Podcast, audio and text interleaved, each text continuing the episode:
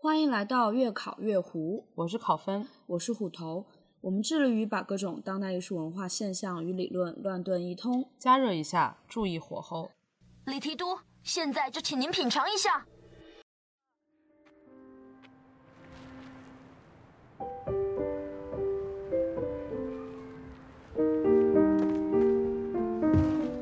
持って帰っちゃっていいんじゃないですかごめんなさい坂の上だってこと言ってなくて 大丈夫です。頑張りましょう。はい。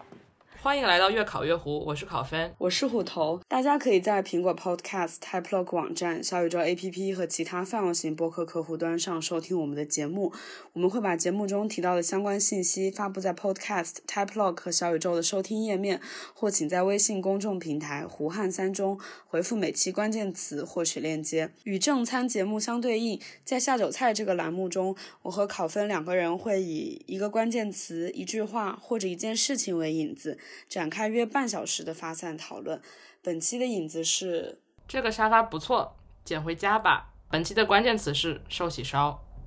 最近我和虎头都在看一个热播日剧，叫《大豆田永久子与三名前夫》啊，这是我第一次读出这个人的名字，名字很长。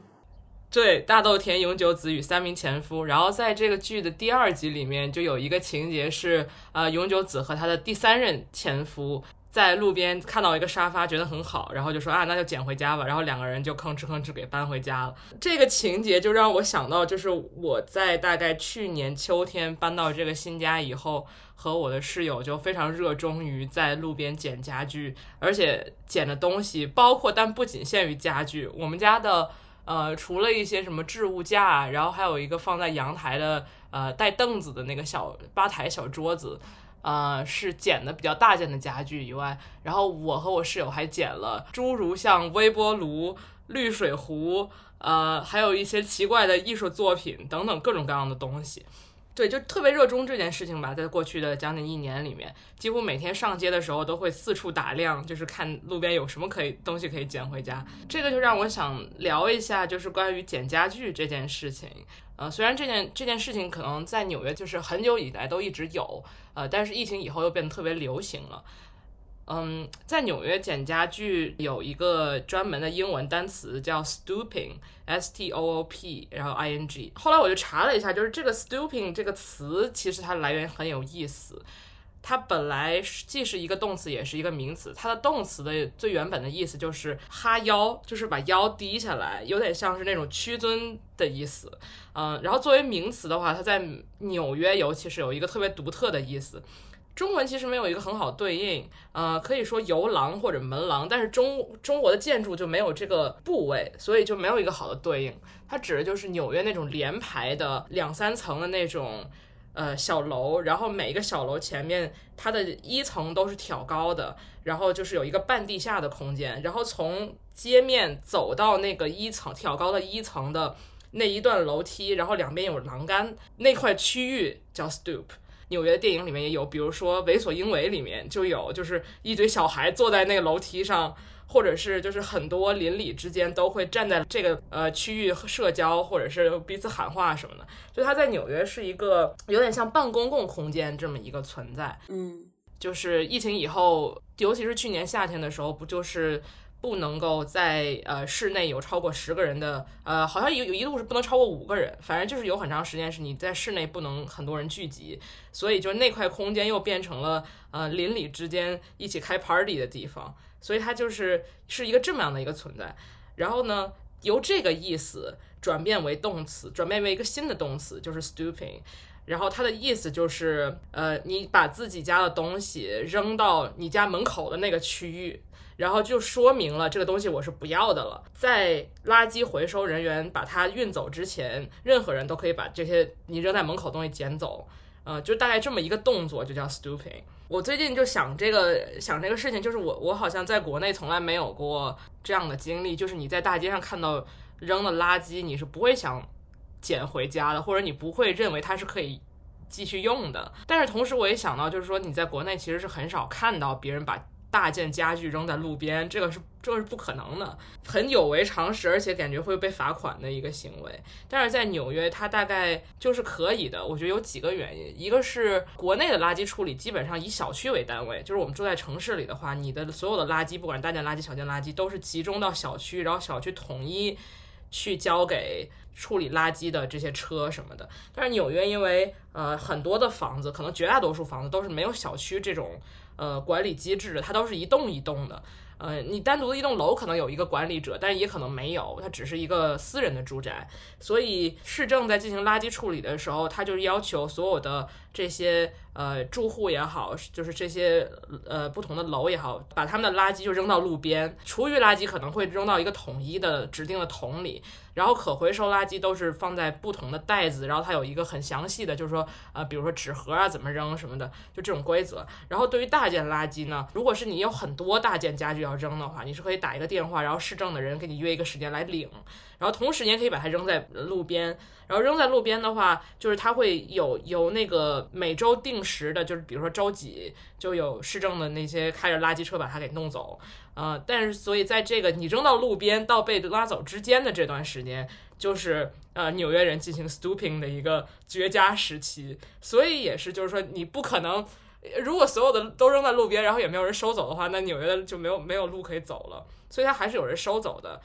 所以捡家具的奥义还在于，在被别人捡走和在被垃圾车收走之前，你提前赶到，然后去捡 捡走那个家具。就这是一个有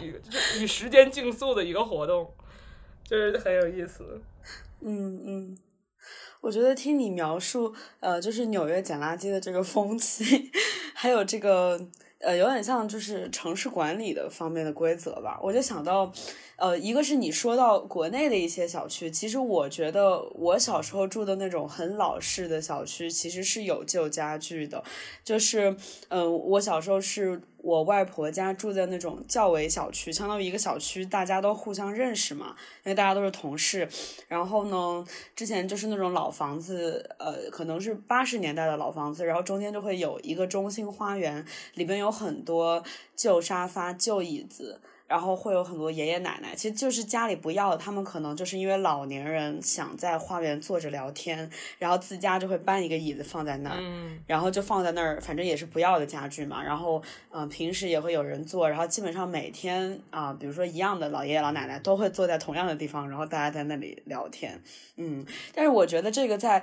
比如说我们家自己买的房子，那种比较新式的小区，或者说现在一些更新的公寓楼里边，嗯，是完全没有这种社区的感觉的。嗯，就我觉得新小区像你说，就是大家就是扔到楼下，然后把垃圾收走了。呃，就算看到了，确实好像一般也不会有人收。对，就是我觉得这个可能也跟社区组织形式啊、邻里关系啊，还有公共空间的设计也有一些关系。对，因为我感觉小区的公共空间设计跟那种，呃，就是以前中国早年的那种小区的组织形式，就是有一点不一样。嗯，对。然后就包括在我在看这个剧这一段的时候，其实我非常惊讶，因为。嗯，就是比如说，因为考老师之前也和我提过很多次，说，哎，我今天又捡了一个什么东西，然后就拍给我看。然后就是，其实我现在的房子，我住在香港的房子，大部分家具也不是我自己的，但是都不是我在路边捡来的，因为我当时在香港换房子的时候，也遇到处理家具的这个问题。在香港，呃，跟很多地方一样，就是你处理家具是要钱的。然后你租房子的时候，一般租到的都是 unfurnished，就是不带任何家具的，除了一些基础的家电之外。然后呢，你就你在，因为你在搬走的时候，房东也会要求你把你的家具处理掉，因为可能下一个房客不喜欢，他们到时候还是要就是找人把这个家具运到，比如说小区的垃圾场，或者是一个专门处理大件垃圾的一个公共的垃圾垃圾场这个样子。然后这个搬运这个纽约是一样的。空进空出，对对对，但是它就不会，它就不会放在路边。嗯，对对，就我觉得可能就是因为香港的路实在太窄了，就很多地方连走两个人并排走都非常困难，而且香港又有很多山，所以我觉得把家具堆在路边，呃，就是有那种消防的隐患。然后是的可能这可能放一个椅子就差不多了。嗯对对，对，就我觉得这个可能跟城市空间很多关系，然后包括其实香港也跟没有特别多那种内地的小区的那种形式嘛，就算有的话，香港小区一般是那种他们叫大型屋苑，嗯，然后感觉一般都是规划的比较好的，也不会让你就是扔一个椅子在花园里面这样子。嗯，但是我看这个日剧的时候，我特别惊讶，就是东京是可以在路边放家具的，而且我觉得他们可能是因为我记得那个里边有沙发上面会放联系方式什么的嘛。其实我很想知道在东京这个处理家具的规则是什么，然后我没有在网上查到很具体的这个解释，但是我只知道东京就是我看到日本租房子也是 unfurnished，所以他们也会涉及到处理家具的问题。嗯，我就我就挺想知道，我觉得可能如果有在日本生活经验的朋友，可以留言告诉我们在日本是如何捡捡家具的。嗯，说到这个，就想到小的时候，呃，在日本，就是我爸之前在日本工作的时候，然后我在日本住的经验嘛。他也是，就是我爸也捡了很多家具回家，然后我把这个戏称为在外青年学者的传统异能。就是 我爸刚到日本的时候，也是靠捡了很多家具放在家里。我甚至今天还记得有一个呃没有腿的椅子，因为就是日本都是那个榻榻米嘛，然后你有一个没有腿的椅子，旁边有一个小桌子放了电话，你就坐在那个没有腿的椅子上打电话的那个那个东西就是捡的。然后我想起那个时候，就是日本，我知道日本的一种形式是说，嗯，他们是有小区的，然后这个小区会有一个专门放垃圾的那个类似于垃圾站的地方，但是就是因为是日本嘛，所以一切都很干净，包括你扔的呃什么扔的台灯啊，扔的什么椅子啊，都可以直接放到那儿，然后。嗯，因为它很干净，所以你就没有任何心理负担的就可以捡回家。但是确实我不知道这个日剧里面，看他们好像把那个后来要把那个沙发扔掉的时候，好像只是扔在楼的旁边的一个位置，就是不知道，就是没有很清晰的标明那个地方到底是不是用来呃处理垃圾的一个空间，还只是是一个随意的位置。对，然后我觉得这个跟就确实跟城市形态，然后跟城市管理的方式，嗯，很有关。其中一个我觉得很有意思的点就是，这个事情之所以在纽约能够成为一种活动或者成为一种风气，我觉得真的和纽约的城市形态就是种种特性分不开关系。比如说，纽约是一个呃人们会在路上走的城市。就如果是在 L A 的话，你都是开着车，你很难就是一边开车一边看着路边到底有什么可以捡的，然后把它弄回家。当然，你有车可能很方便运输，可是它就没有那种，就是说你在城市里漫游，然后慢悠悠走到了一个路边，看到一个东西，然后你还左右打量很久，然后在心里面想这个东西到底放在我家哪里，适不适合捡回家，它的干净程度如何？就是你也不是立刻看到立刻捡走，而是它还是有一个。呃，过程嘛，所以我觉得这跟纽约是可以走路的一个城市很有关系。然后另外你说到路窄，这个纽约有的地方路宽，有的地方路窄，路窄的很窄的地方也能可以很窄。但是纽约我觉得和和东亚城市很不一样的。一个地方就是它可以，它可以很脏，就是它可以打引号的脏。哦，对，就这种脏，在国内是或者在香港或者在日本都是不可容忍的那种，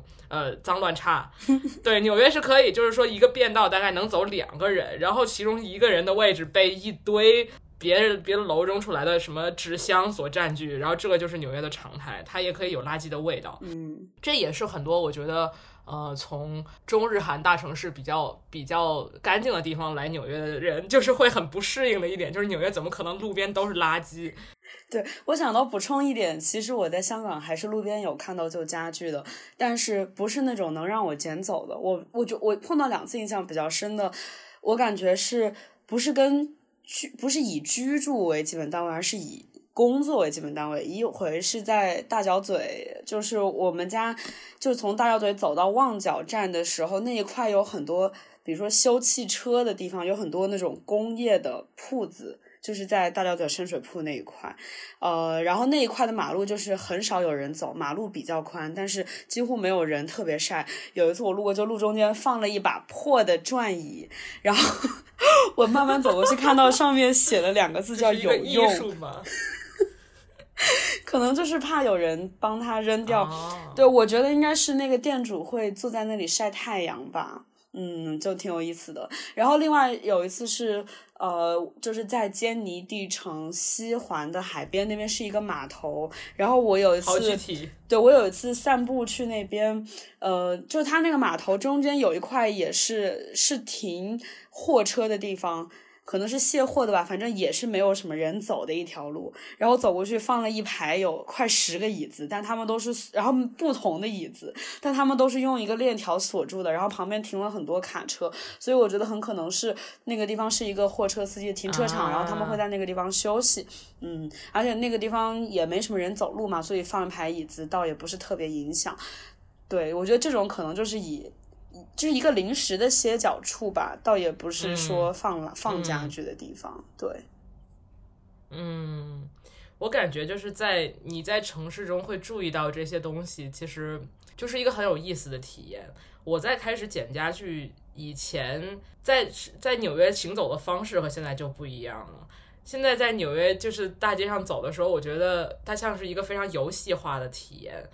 嗯，就像是你在游戏里面会，比如说在旷野上奔跑，比如说塞尔达或者什么，你在旷野上奔跑，然后突然注意到一个东西，哎，我可以，就是你看到一个什么亮光之类，然后你跑过去，然后看一看这个东西是不是需要的，然后把它捡起来，就是它就像是就是把在城市中行走的这个体验变成了一种游戏化的，有点像寻宝游戏的这种感觉。就是我现在就总是在看路边，就是有什么东西，呃，扔在路边，甚至甚至哪怕是说一些垃圾什么的，就像是就像是我脑子里装了一个程序一样，我看到一个东西，我在脑子想，嗯，这个东西是不是可捡的？它的作用是什么？呃，就是足够开始种种评估。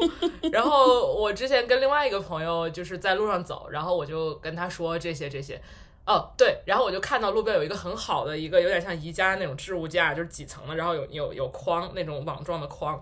然后我说，哎，这个看起来不错。然后我朋友说，啊，我怎么根本就看不见这些东西的存在？就是如果你没有有一种就是捡家具的习惯的话，你根本就不会注意到这些路边扔的东西。尤其是纽约到处都是垃圾，就是旁边路上路边有一把椅子，你根本就不会注意到它。对，所以我就会发现说，呃，开始捡家具以后，我的这种 体验城市的这种方式都已经发生了变化。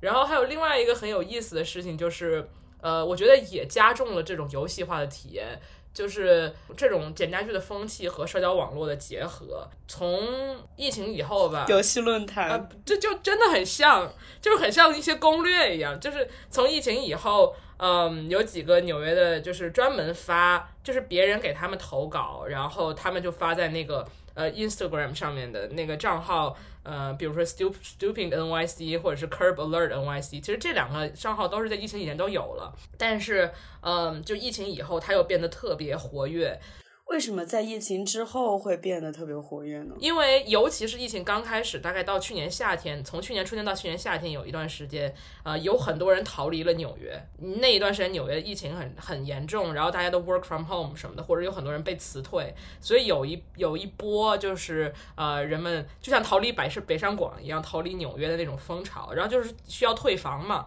然后你退房就要把你所有的家具都清出来，所以那个时候就路边的家具突然就变多了，给 Stupid NYC 的投稿就变多了。然后这个 Stupid NYC 这个账号，就拿这个账号举例子吧，呃，他后来还开发出了不同的栏目，比如说叫 Stupid Success，就是你还可以跟他投稿，就是你捡到了什么好东西，然后把它放在自己家里是一个什么样子，然后甚至还有捡的人和他捡到的家具的合影，然后还有那个叫什么，嗯。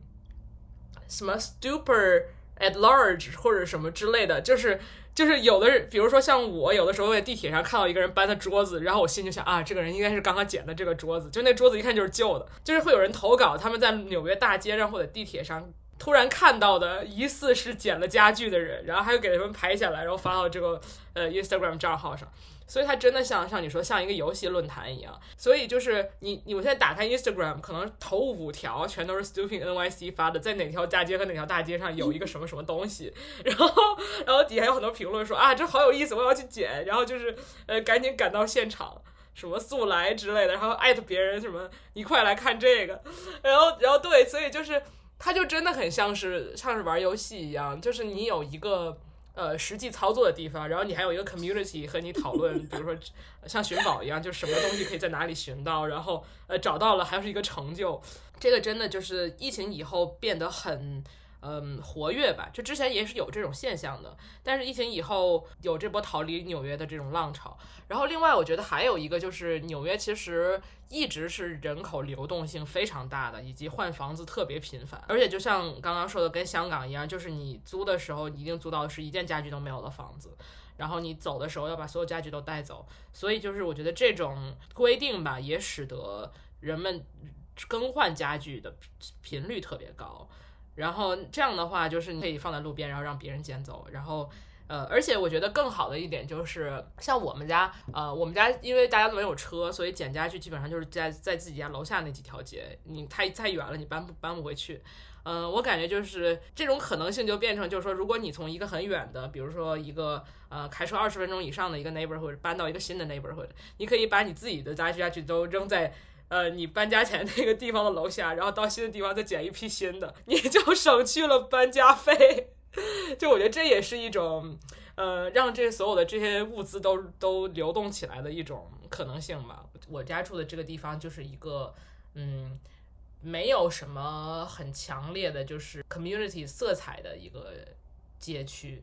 呃，但是如果比如说在 Chinatown 或者是 Manhattan 的 Chinatown 还差一点，如如果是在比如说 Queens 或者是 Brooklyn 的一些历史或者是文化色彩非常强烈的街区的话，你甚至可以捡到很多非常奇怪的东西。有的时候我看 Stupid NYC 的那个账号，就是会想说，天哪，这些非常奇怪的家具，这个奇怪有可能是它很有历史，就看起来非常的 vintage，呃，是那种你放到就是那种 vintage 家具网站可以卖几千刀那种东西。然后还有就是那种有一些奇怪的，呃，不知道是不是 authentic 的民族色彩的用具，还有装饰什么的。就是它其实，我觉得如果有人呃对这个感兴趣的话，可以甚至可以通过别人扔出来的家具来做一个关于城市地理的，呃，还有这些社区文化的研究，就觉得嗯还是很就是很管中窥豹，可以说明很多问题。嗯。Interesting，嗯，其实刚刚聊到这个，我想到另一件事，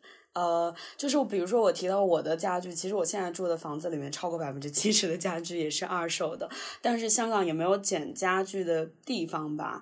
当然，我一部分也是因为疫情的原因。就比如说，我当时有一个朋友，他正好要离开香港，然后他的家具全部在这边。我当时正好换房子，我就全套接手了他的家具，竟然还挺合适的。对，然后另外一块就是我们家的很多东西都是在 Facebook 或者是微信群里边买的。就是会微信群会有那种，比如港漂的群啊，Facebook 就是更多的，呃，就就所有生活在香港的人会有很多群，然后在里面就是什么都有，而且一般东西走的特别快。我因为我记得我当时特别想买电视，然后我们一直观望了电视，观望了有。三个星期，终于找到了一台真的很合适的，因为久了吧？呃，很多就是看中了的就立刻就被买走了，要么就是看不中的，要求也有点高。但电视这个东西又不急啦，就 对。然后其实我当时觉得，嗯，比如说，我感觉这个减家具的方式，就是比如说，如果你在你加入，比如说一个微信群。当你不是特别着急的东西的时候，你就每天点开手机没事看。比如说，我现在想着我要换个电视，我没事干我就点开看看，就这个体验就很像。有点像在城市里面走路吧，但它是一个，我觉得它是一个时间维度上的呃延伸。然后你就是你就是可能是正好有人出这个电视，正好你就在群里看到了，然后你就抓到了。然后如果你可能这一个小时在忙，你一个小时之后再看，它可能就被别人买走了。它也有一些偶然的因素。然后，但是如果你有目的的，比如说，如果比如说我去 Facebook 搜索。或者是我去也会有一些二手交易的网站，我去上面搜索我要买的东西，或者是我去比如说闲鱼上面搜我要买一个话筒，就是你有目的的去找一个东西，而不是说你边走边捡，有点像一个玩游戏的体验。而且我觉得另一方面就是，嗯，就是我觉得换了很多城市住，我觉得互联网的这个社交网络的这个就是怎么说，这个社群的体验已经逐渐代替了社区的这个。体验，就不是说你在一个社，比如说我在小区里捡垃圾，而是我在网上的这个 group 捡垃圾，捡垃圾边捡垃圾捡家具，然后而且你可能要去很远的地方去提货，呃，如果是你真的很想买的话，这个也是有可能的。就是我觉得好像就是对。就是你生活的这个社群空间的体验的定义，好像就变得不一样了。嗯嗯，是你说到这个，我也很有很相似的体验。就是我刚刚到纽约的时候，我几乎全套继承了，嗯，一个朋友家的。他当时也要搬家，然后他当时说这个不要了，那个不要了，然后我全都这给我，那个给我。现在我房间里面唯一是我自己买的家具，就是我的床垫，而且我甚至没有床架。就是我觉得床垫在这个这个东西在纽约是一定要自己买的，因为纽约之前嗯闹过很严重的就是 bed bug，是那种有点像床呃床垫的寄生虫吧。然后所以现在纽约呃扔东西很呃和别的城市比起来很随意，但是唯一严格的要求就是你扔床垫扔在路边是一定要拿塑料布包起来的，否则会被罚款。对，所以床垫是我自己买的，然后我的书架。呃，四个书架都是自己捡，都是捡的。然后我的桌子的桌腿，甚至也是从别人家捡的。桌板是我自己买的，就是宜家的那个板儿和桌腿是分开的嘛。这个确实，我觉得像你说的，像港漂的 Facebook 群组或者是微信群组一样，纽约有一个很强大的留学生二手群和转房群，就这种。这种社群，我觉得像你说，确实它不是根据一个城市空间里的集中的地理位置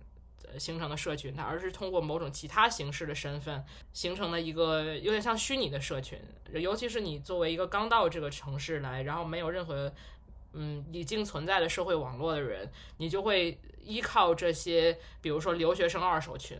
然后去解决一下自己很急的需求，像捡家具这个东西，我也是在纽约待了一年以后才开始做的，因为我觉得这和你比如说熟熟悉这个城市的生活方式、运行规则，包括你走出自己的舒适圈，我呃，我也可以去用一个不知道是谁家扔出来的东西，而不是说我只只敢用别的留学生用的东西，就是你有有一种这种突破了这种呃安全空间的这种感觉，在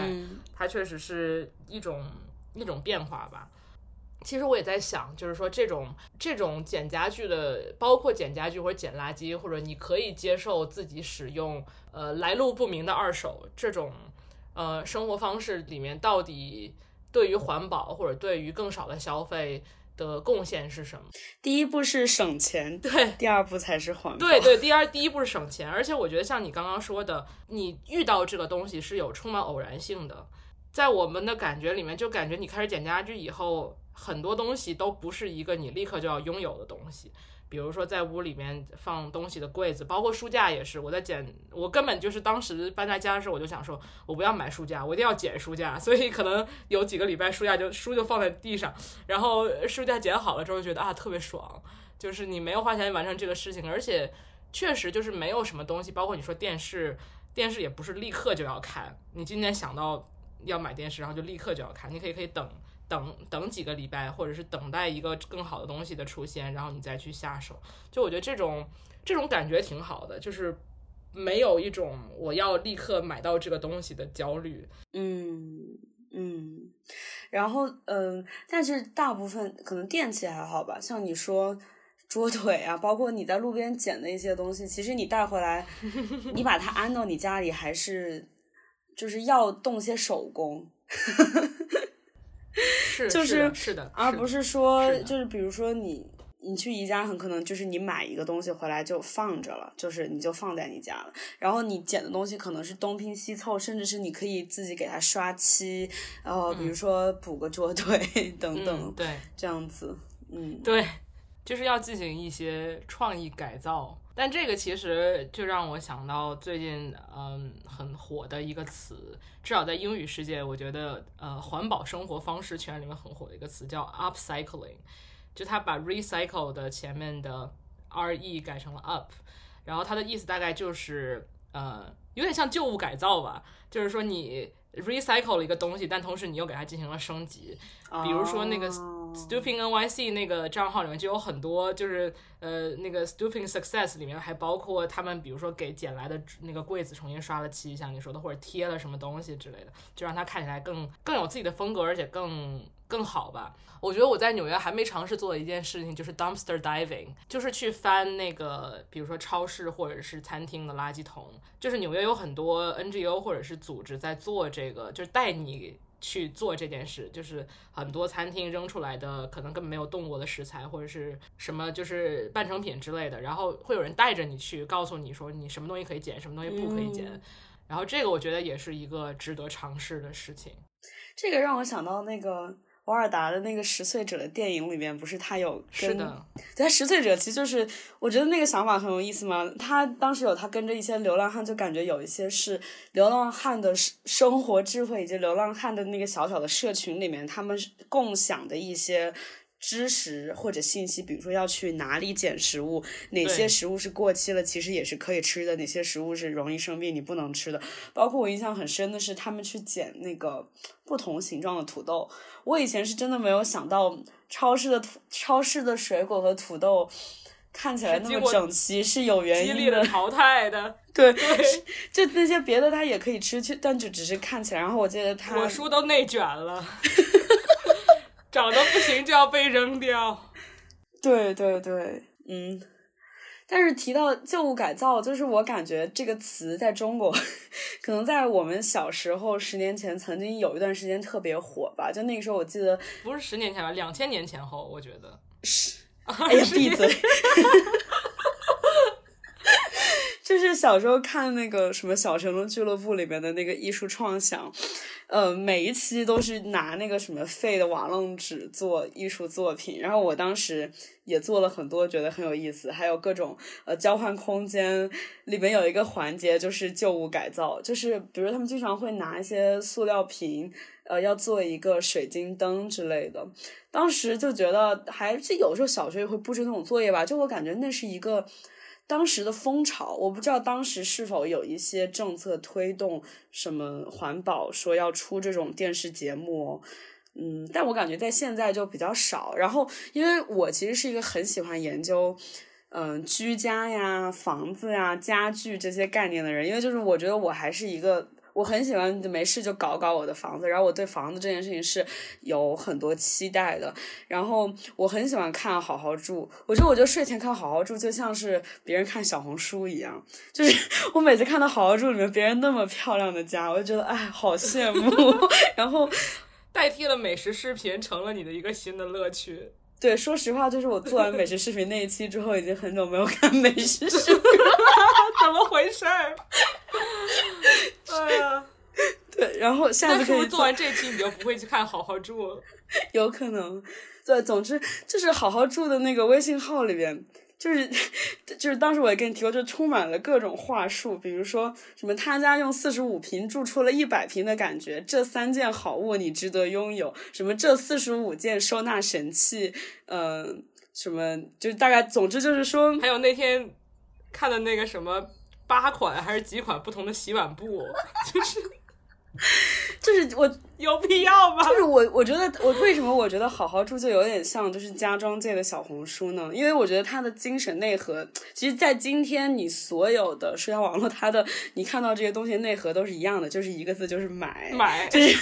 就是你买了这。三八，你买了这，比如说三十几件好物，你的家就可以从四十五平住出一百平的感觉。你买了这些东西，你们家就有什么日式侘寂风。然后，而而我觉得很多年以前，我好像大家说的是。主妇的智慧，就是，嗯，就是说这种家庭就是很很很一个很东亚的那种形象了，就是你怎么样通过一些巧手收纳，呃，妈妈做的一些，比如说改造衣服等等等等，就把这个东西一下子焕发了新生，然后让一家人都生活的很开心。从主妇的智慧省钱变成了会买，对 对对，就是会买是另一种省钱，但是你得先花出去。对。我是觉得，就是比如说，从像宜家，包括一些快时尚的衣服，宜家、你 Tolly 这种品牌的出现，当然，他们本来一开始的想法就是说，让这个东西变得 affordable。比如说几百块钱在宜家就可以买到，呃，你不说质量很好，但是肯定是能用，而且你是相信它作为一个大品牌，它的比如说它的安全性能的。我觉得现在就是大家整体就是流动越来越频繁嘛，然后就是所以就是买现成的家具，就跟你买呃优衣库的衣服一样，就是你买一件九十块钱的，然后你穿了一年夏天，第二年就不穿了，好像你觉得这个九十块钱也没什么，对，扔了就扔了。对，但是这是。对，但是按理来说，这个想法是说，你可以用九十块钱去代替两百块钱的东西，而不是说你可以有一件、两件、三件九十块的东西。对 对，是的，是的。现在我觉得宜家，宜家是这样的，宜家给我的感觉是，尤其是它低价位东西很便宜，但是同时很便宜东西你就会换的频率更高。捡家具的另一个原因也是不是很确定自己会在这个房子住多久，或者是呃不是很确定我下次搬家的时候有没有能力带走我的家具，所以就是一个捡的东西，你用完再扔到路边，你也不会觉得可惜。我觉得另一个好的地方就是我知道别人也可以捡我的扔下的家具，就是这个让让我觉得好一些。就有一种，呃，它可能会在其他地方发挥更大作用的，不知道是幻觉也好，什么也好吧，嗯，但总之我觉得，呃，减少消费还是可能的吧，嗯，在这种情况下，就是减减家具也是一种抵抗消费主义的小小的实践，是的，